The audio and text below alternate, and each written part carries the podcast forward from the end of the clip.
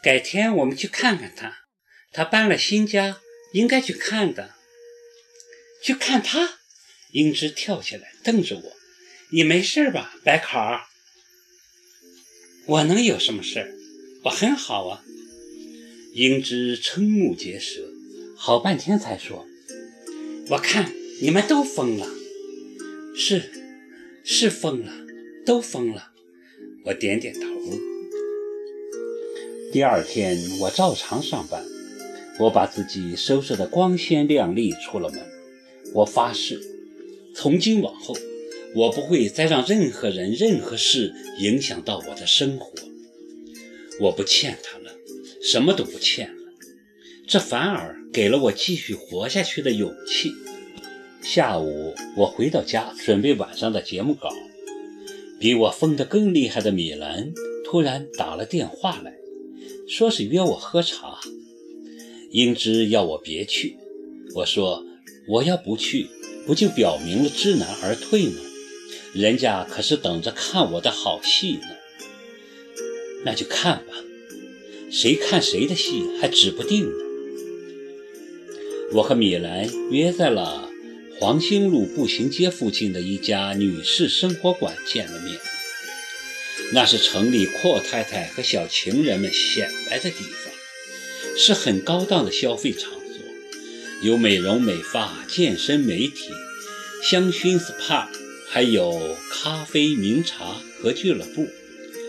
我本不喜欢那种氛围，觉得没什么意思，可是米兰如今却凑得起这个热闹。而且派头很夸张，趾高气扬的，好像他生来就应该在这种地方出没。这也难怪，他现在攀了个有钱的主，天天想着如何炫耀呢。耿墨池的财富虽远不及奇数里庞大，但满足米兰的虚荣还是绰绰有余的。因为我知道他的收入来源并不仅仅是弹钢琴，那只是他家底极少的一部分。他还有其他的产业，其中最重要的就是他拥有其继父所属企业的股份。具体是什么企业我不太清楚，只知道其中之一就有茶叶。他继父的家族就是以茶叶发迹。只是耿墨池对经商不感兴趣，他不参与经营，他的世界里只有钢琴。即使一年到头什么事都不做，连钢琴也不弹，他名下的股份仍能给他带来源源不断的财富。这就是有钱人的资本。而他这个人不喜欢奢华，崇尚淡定的生活，一般人。是看不出他有钱的。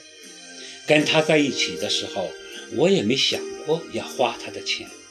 当时我满脑子都是爱情，被爱情蒙住了眼睛，哪会注意到他有钱没钱？现在好了，终于有人花他的钱了，我真替他高兴。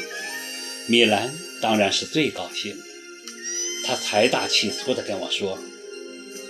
今天约你出来，是想好好跟你聚聚。本来还想把英芝约出来，但我想他可能不太习惯这种地方，所以就没叫他。我们好久没在一起了，你想做什么尽管做。这儿的香薰 SPA 是很有名的，待会儿我带你去感受感受，如何？我瞅着衣着光鲜、改头换面的米兰，笑而不答。当时我们正在做头发护理，米兰的电话响了。不用说，是耿墨池打来的。他娇滴滴地拿着手机说：“我呀，在生活馆儿。你呢，在干嘛呢？”我坐在一旁呵呵直笑。耿墨池居然受得了他这一套，真是不容易。他两个小时后来接我，我们一起去吃饭吧。米兰挂掉电话后跟我说：“吃完饭我们去购物，你帮我做参考，你也可以挑选你喜欢的东西，莫池是不会有意见的，反正今天我请客，他出钱就是了。我本想拒绝，但转念一想，有人请客，干嘛拒绝？那样就显得我太不识抬举了。至于谁出钱，那就不关我的事儿了。我很不好意思地跟米兰说：“怎么能让你破费呢？那不太好吧？”没事儿，咱们是什么关系？还说这种话？米兰责怪我：“什么关系？是啊，我们什么关系？十几年的交情，今天竟沦落到这般境地。但我无力改变什么了，因为该变的迟早会变，不是人力可以阻挡的，更不用说是挽回了。我只是觉得悲哀，难以名状的悲哀。做香薰 SPA 的时候，我裸身泡在洒满鲜花的香汤里，心情还是好不起来。米兰的兴致却很好。滔滔不绝地跟我说起他和耿墨池的点点滴滴，当然是故意说给我听。我微笑着洗耳恭听，并未表现出他期望的反感。我甚至还看着米兰在水中风韵的身体开玩笑，说耿墨池真是有艳福，招了个杨贵妃做助手。